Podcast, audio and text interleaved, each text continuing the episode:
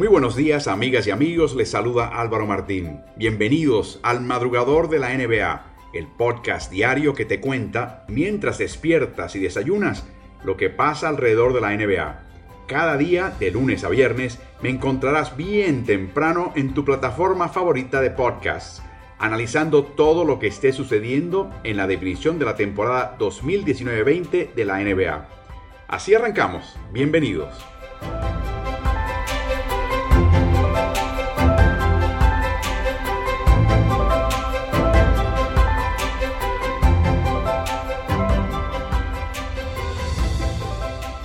Cuatro partidos de ayer miércoles, cuatro segundos partidos de las series que vimos comenzar el lunes.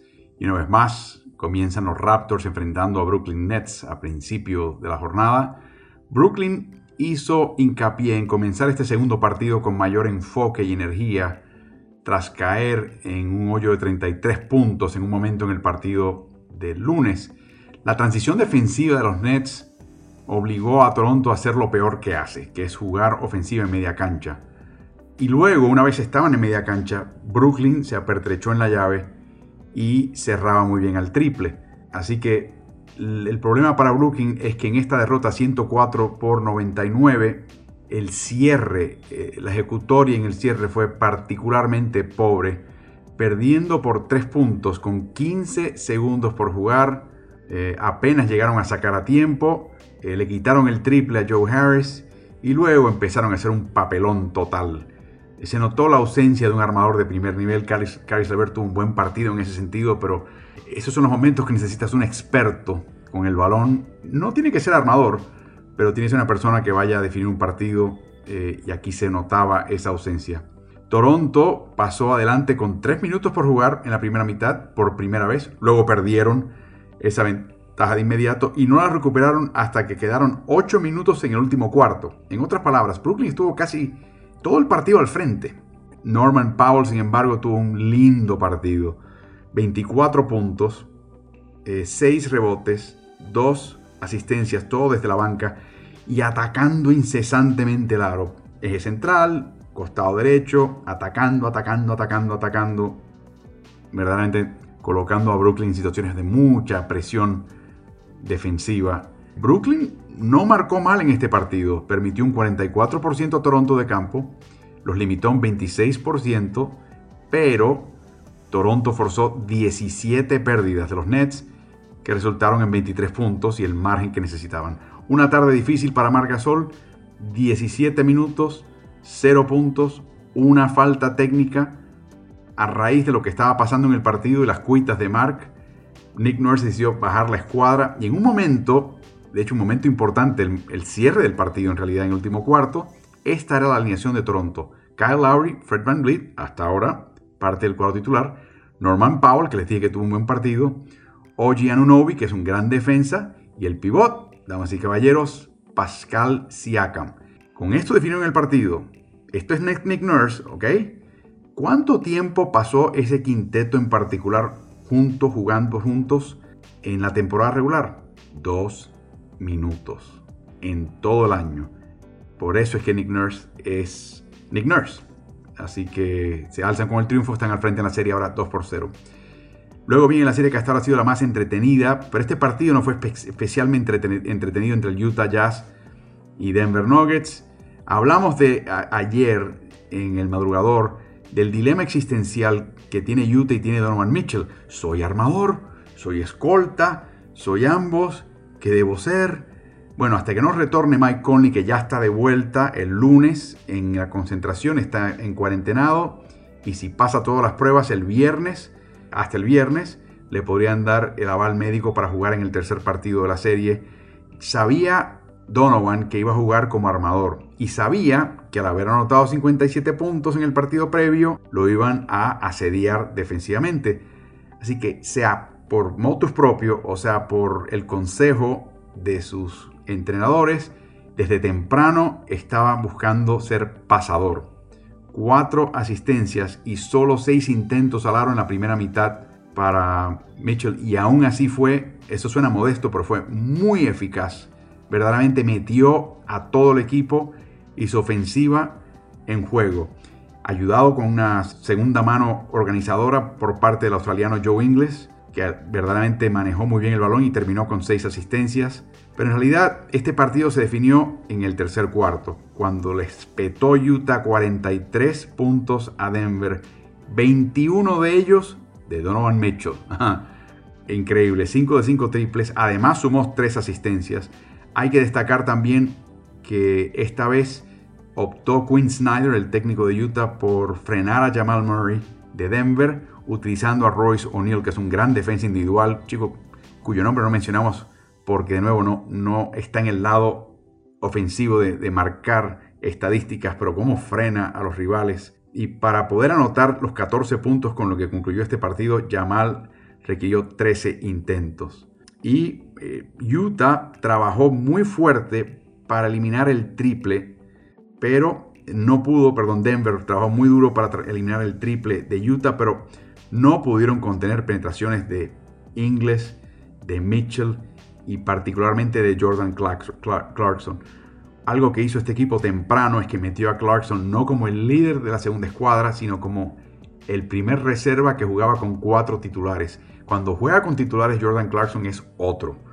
Y aquí desequilibró, francamente terminó con 26 puntos ese partido y el triunfo fue 124-105 para Utah que empata la serie a una victoria por bando. Luego viene el choque entre Philadelphia 76ers y Boston Celtics. Ese partido lo gana Celtics convincentemente 128-101. Pasan al frente en la serie 2-0. Eh, Marcus Smart titulariza por el lesionado Gordon Hayward. Matisse Tybul reemplaza a Al Horford en el cuadro titular de Filadelfia. Como hemos visto en el primer partido, Joel Embiid comenzó muy activo, muy fuerte. 15 puntos, 3 asistencias al principio del partido en el primer cuarto. Boston no arrancó mal, de hecho, con 3 triples de Jason Tatum, pero en el primer cuarto la defensiva de Boston como que no se encontró y permitió un 61% de campo a Filadelfia y eso le dio a Filadelfia mucho ánimo, mucho brío. Pero en el segundo cuarto, y fue interesante, cuando parecía que hacía falta defensiva, Brad Stevens prefiere insertar a Enes Kanter. Y esos 7 rebotes que atrapó en ese cuarto, dos triples más de Tatum y 13 puntos de Kemba Walker con sus dobles alrededor de los codos de la cancha, verdaderamente sacaron de cancha al equipo de Filadelfia. La defensiva de Boston en el segundo y tercer cuarto fue extraordinaria, incluyendo trechos donde aplicaban zonas, limitando a Filadelfia en el segundo y tercer cuarto, o sea, los cuartos medios, a un 30% de campo, 11% de, de triple, y eso que no forzaron pérdidas. Llegó al punto este partido donde jugó y anotó Taco Fall por Boston. Jason Tatum, destacadísimo, hiper eh, eficiente de nuevo, 33 puntos, 8 triples en 12 intentos. Y la banca de Boston también fue extraordinaria, duplicando la producción de puntos de Filadelfia. Terminó ese parcial 41 a 20 a favor de la banca de Boston. Para Filadelfia es un momento muy difícil la temporada. Están ya en el hoyo 0-2, es muy difícil remontarlo. Y recordemos que este equipo tiene eh, a Embiid, Simmons, Tobias Harris, y Horford el año que viene ocupan 120 millones de dólares, que es prácticamente la nómina entera debajo del tope del equipo de Filadelfia. Así que la sensación que te da Filadelfia es que hay muchas corrientes debajo de la superficie, cosas que ni ustedes ni yo sabemos. No se palpa una buena química en ese equipo. Así que veremos qué pasa de en adelante, qué tipo de actitud eh, tienen en este hoyo 0-2 en el cual se han metido. Cerramos con la serie entre el 2 y el 7 del oeste. Este partido entre Dallas Mavericks y Clippers lo gana Dallas de forma impresionante, 127-114. Grandes arranques en los primeros dos cuartos para Mavericks. En el primer cuarto marcaron un parcial de 15 a 2 y se dieron mucho espacio. Y luego en el segundo cuarto marcaron otro, otra racha de 15 a 3 esta vez. Así que eso les permitió dar, darle mucha soltura, mucha confianza a este equipo que fue agresivo, agresivo en los rebotes, agresivo en la transición defensiva, agresivo en la transición ofensiva, atacando el eje central en penetraciones. Dallas es como si alguien los sacudió y estaba mucho más físicamente, enérgicamente activo. Paul George cometió tres faltas personales en el transcurso de 70 segundos de juego y para mí eso fue emblemático de la falta de energía y enfoque al principio del partido que mostró este equipo de Clippers. De hecho, en la primera mitad, Los Ángeles cometió 5 pérdidas que le costaron 9 puntos. Dallas cometió solamente 2 pérdidas y no le costaron puntos. De nuevo, el enfoque. Ese es otro índice de enfoque. Y hay que mencionar también a Boban Marjanovic. No se ríe de él porque, porque la gente tiende a verlo como, como una persona un poquito rara, extraordinaria. Es un tipo que es inteligente, es una persona que es un gran compañero de equipo y una gran lectura de juego, dirige tráfico, señala oportunidades a los contrarios, pero sobre todo ejecuta lo que tiene que hacer muy, muy bien. Y reemplazó a, Kristaps Porzingis y termina la primera mitad con 10 puntos y 8 rebotes. De nuevo, eh, categorías que normalmente Clippers hubiera ganado, de repente aparece él y como que le cambia el matiz al partido.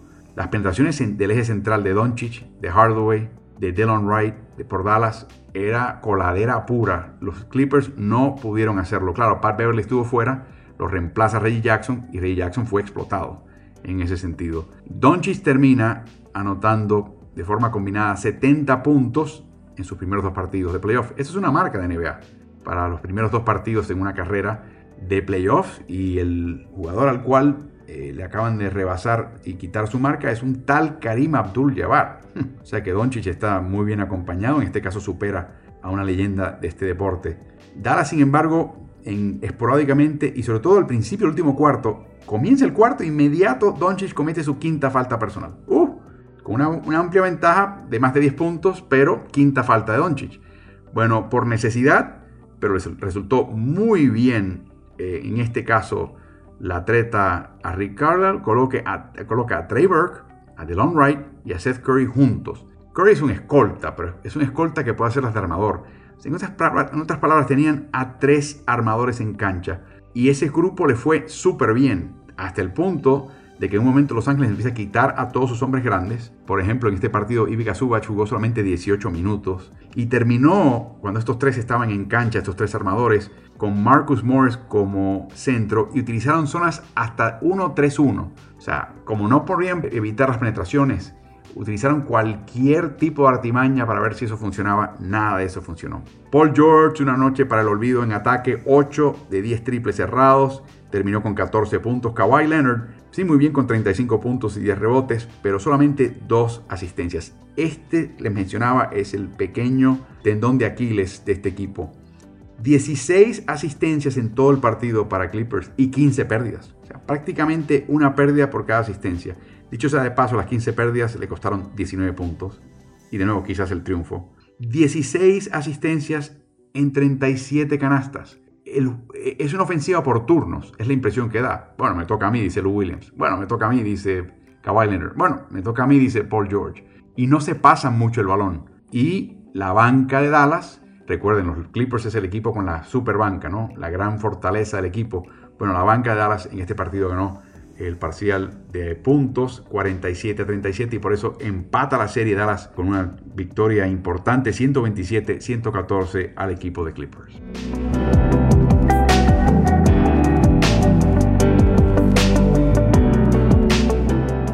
Partidos de hoy jueves comienzan media hora antes y hablaremos al final de este madrugador la razón por la cual comienzan esa media hora antes. Todo arranca a las 19 horas de Madrid y Barcelona, 12 del mediodía de Ciudad de México, 14 horas de Buenos Aires, 1 de la tarde del este, con el segundo choque entre el Miami Heat e Indiana Pacers. Miami aventaja a Indiana en este duelo de 4 y 5 en el este, 1 por 0. Una cosa es oír las historias del impacto sutil que tiene André Gudala en un equipo de básquet, particularmente a nivel de playoff.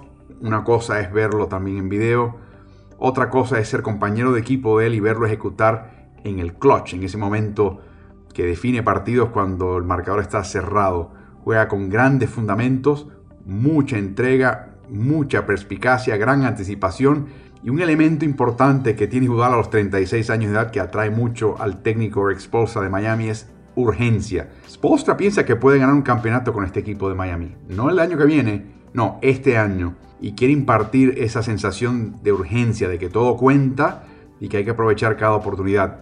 En el primer partido, la dupla de Bama de Bayo y Duncan Robinson, que es tan espectacular en temporada regular, se apagó un poco En el primero yo asumo que Spolstra y estos dos jóvenes harán sus ajustes para lucirse mucho más en el segundo partido. Eh, Víctor Oladipo, recuerden, se le, rayaron el ojo izquierdo sin querer Jay Crowder buscando un rebote. No jugó más después del primer cuarto, del primer partido y de tal manera del martes y de tal manera se lo llevaron al hospital y se pensaba que la lesión era mucho más seria, pero se recuperó, ya ve por ese ojo izquierdo bien. Eh, de hecho, fue parte de una leve práctica del miércoles, así que todo el mundo anticipa que Víctor Oladipo va a estar de vuelta. Yo me imagino que estará de vuelta con una actitud también distinta. TJ Warren no jugó mal para nada. Eh, si uno ve, lo que hizo, 9 de 18 de campo, o sea, la mitad de sus tiros, 4 de 5 de triple, no se puede pedir mucho más. Pero lo limitaron, o sea, evitaron que tocase el balón la defensiva de Miami. Para que tengan una idea, esta temporada cuando TJ Warren intenta 23 tiros o más, Indiana está invicto 4 y 0. Se nota la ausencia de Domantas Sabonis, se notó la ausencia de Jeremy Lamb, particularmente anotando desde la banca, y obviamente la salida de Oladipo temprano también se notó en el primer partido en la derrota. Sin embargo, algo que preocupa a Indiana es el hecho de que el reemplazo del pivot titular de los Pacers, Jakar Sampson, anotó 10 puntos en 17 minutos, un punto más que el titular, eh, Miles Turner. Y Miles Turner se le está pagando algo así como 20 millones de dólares al año para que produzca a un buen nivel. No es un mal jugador, pero yo creo que no está llenando expectativas y quizás las expectativas eran equivocadas desde un principio. Así que yo creo que ese es otro jugador que va a estar un poquito bajo la lupa en este encuentro. Algo bien interesante, ¿no? Es cómo Eric Spolstra, en parte por lesiones, en parte por el traspaso que hizo por Jay Crowder, la incorporación de Andre Gudala, Miami utilizó, escuchen esto, 550 combinaciones de 5 jugadores en esta temporada. La que finalmente liquidó el primer partido, Goran Dragic, Tyler Hero, Jimmy Butler, Andrei Gudala y Bama de Bayo. Había jugado en conjunto, como grupo, previamente un total de 7 minutos y 57 segundos. O sea, eh, eh, ahí es donde te das cuenta que el técnico tiene un instinto y un ojo privilegiado por haber, visto tanto y entender tanto. Dicho sea de paso, normalmente Dragic y Butler habían pasado, pasan un promedio de, de 14 minutos juntos en cancha, pero el mayor protagonismo del esloveno Dragic implicó que en el primer partido jugaron juntos 23 minutos. Y fue increíble Dragic calmó a Butler. Yo creo que esos triples de Butler, de Butler se debió en gran parte a la gran confianza que le imparte Dragic. No tiene que armar tanto Butler. Dragic puede también meter el triple. Dragic atrae mucha, mucha atención. Y esos triples al final de Jimmy Butler, los primeros desde el 13 de febrero, creo que vienen a raíz de la calma que le imparte su compañero de equipo, Goran Dragic. A segunda hora, 2 y media de la tarde de Ciudad de México, 16.30 de Buenos Aires, 3 y media de la tarde de Orlando y del este de Estados Unidos, el segundo choque entre el Oklahoma City Thunder y Houston Rockets. Houston al frente en esa serie 1 por 0. Para Mike D'Antoni fue lo más cercano a una noche libre. Ustedes han visto a D'Antoni levantarse, cruzar los brazos, refunfuñar, gritar a los árbitros todo el tiempo. Bueno, en ese primer partido estaba tranquilo, viendo el partido, ah, sí, haciendo observaciones, pidiendo sus minutos, pero era un Mike D'Antoni mucho más tranquilo porque su equipo ejecutó muy bien en ambos costados de la cancha, aún sin Russell Westbrook, que todavía va a estar fuera para el segundo partido. se nota también para, por parte del Thunder la ausencia de Luke Dort, quien tampoco se anticipa jugará en el segundo encuentro las rotaciones defensivas del Thunder estaban siempre un toquecito tarde porque no presionaban al portabalón. ¿Quién se encarga de Oklahoma City de presionar a James Harden? Dort. Por eso es que hacía tanta falta. Cuando entonces penetraba Eric Gordon o Jeff Green, llegaba la ayuda y empezaba a rotar el balón. Rota, rota, rota, rota y siempre encontraban un triplero abierto y vino encendido jugadores como Green, jugadores como Ben McLemore también para el triple. Los internos en el primer partido de Oklahoma City, eh, Danilo Gallinari y Steven Adams, se combinaron para anotar 46 puntos y encestar más de la mitad de sus tiros, 16 de 30. O sea que fue re bien. En ese sentido no hay problema alguno. Son los externos los que tienen que aparecer. Y tienen que aparecer, en mi opinión, en dos áreas. Número uno, rebotes.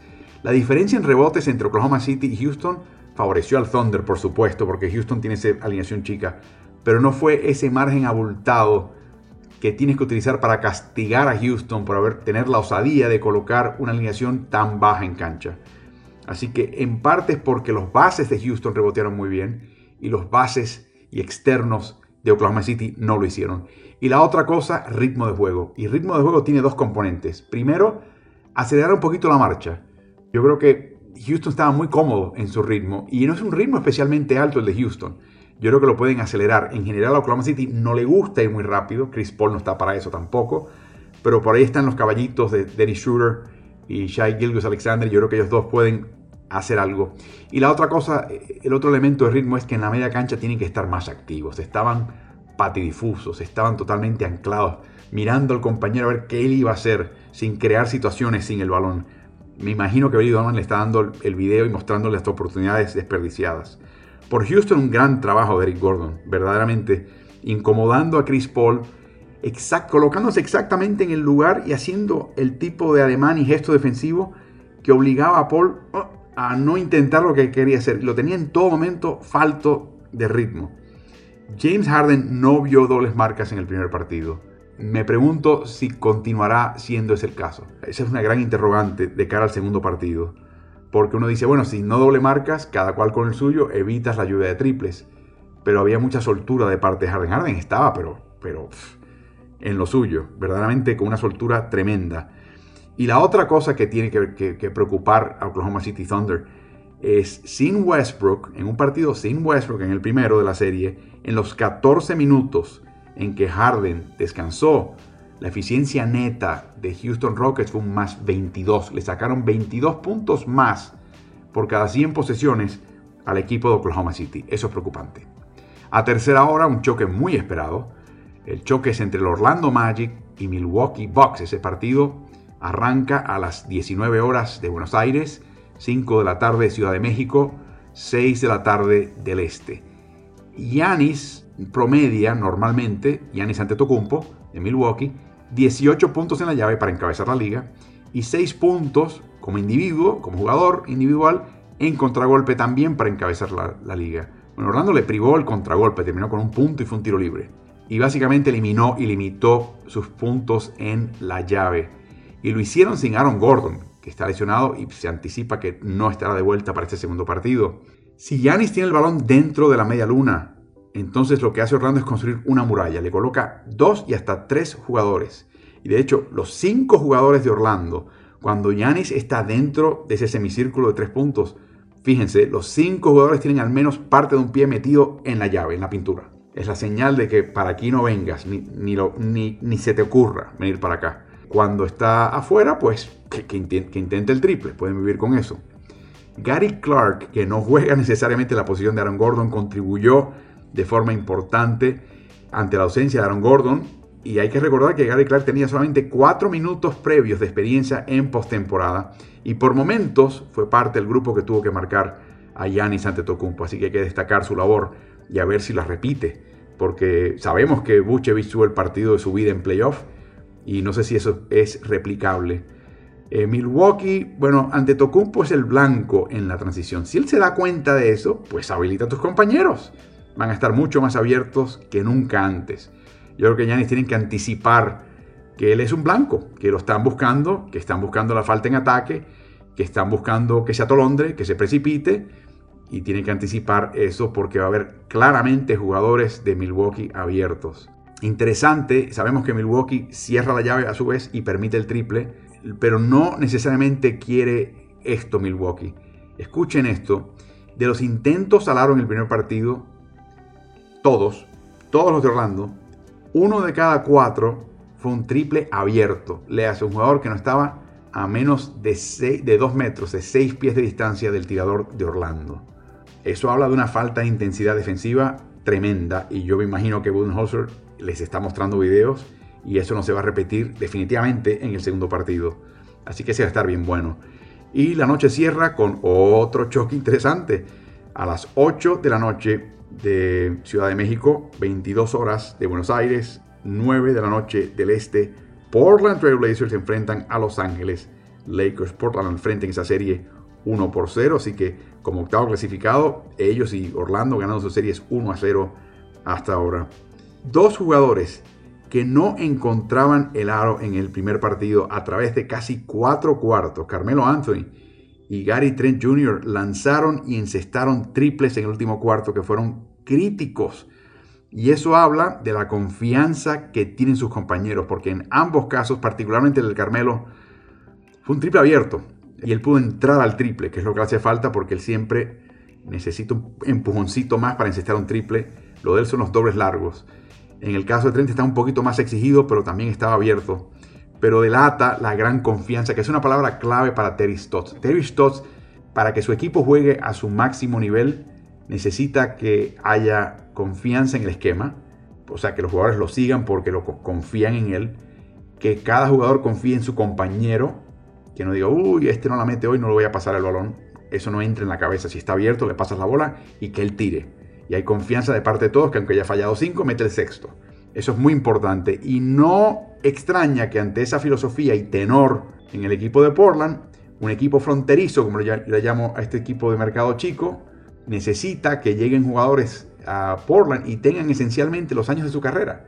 Y por ella, la lista es larga de jugadores que tuvieron sus mejores años en Portland cuando se fueron, a otro lugar. Nunca fueron el mismo. Y eso incluye, por ejemplo, no solamente a jugadores marginales, Mo Harkless, Alfaru Camino, por ejemplo, que son jugadores de rotación muy buenos, pero no son estrellas.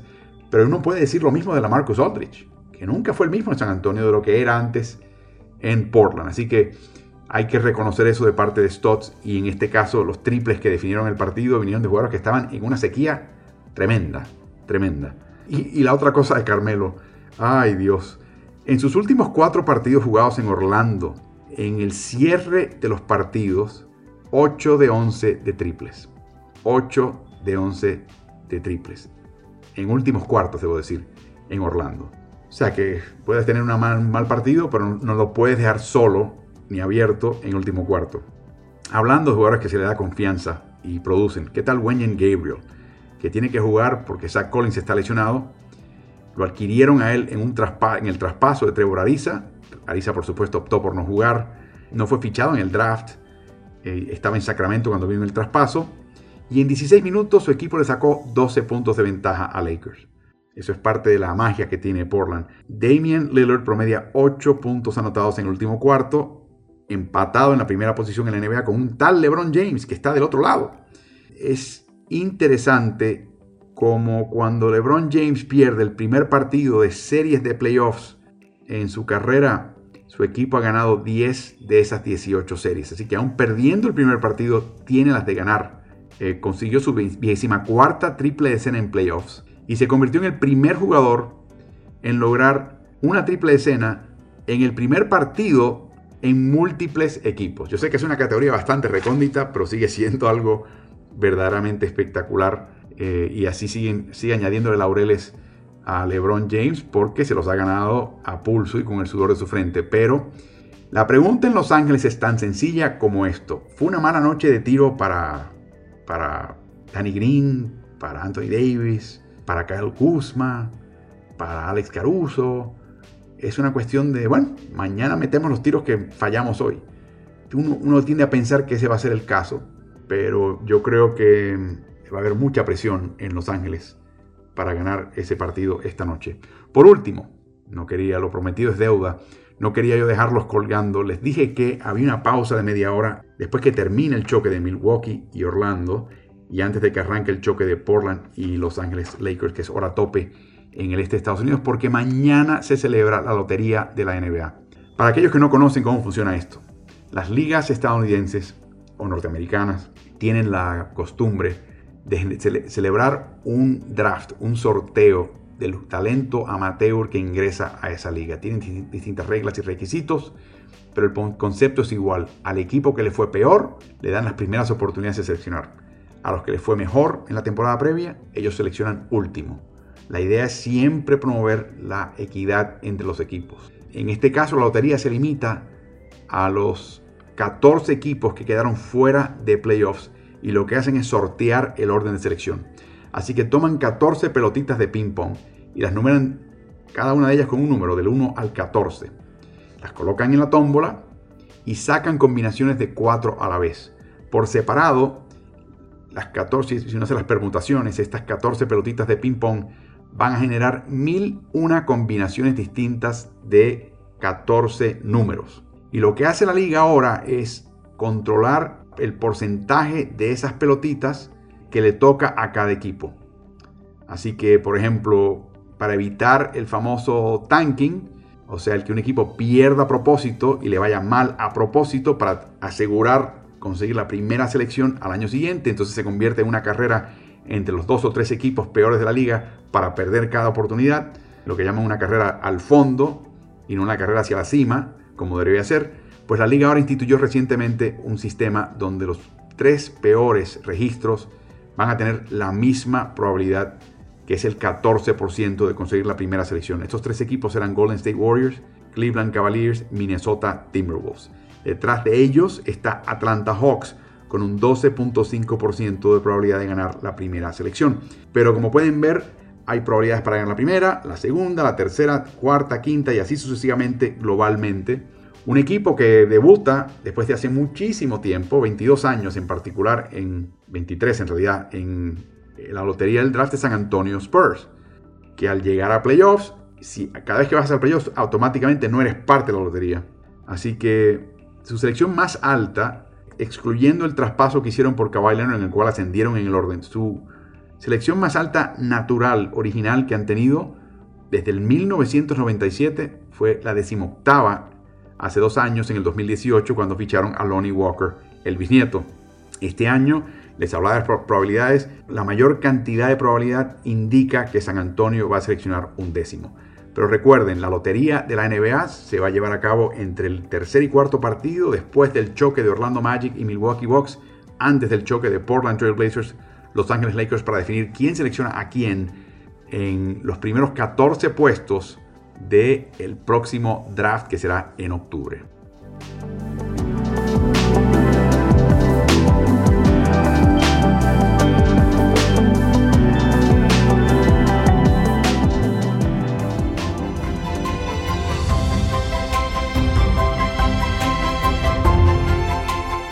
Muchas gracias por acompañarme en el madrugador de la NBA de hoy.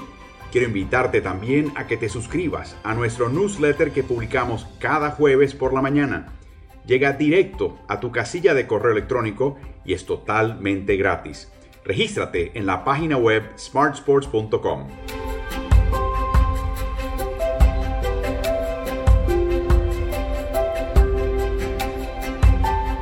Que tengas un muy buen día de NBA. Hasta mañana.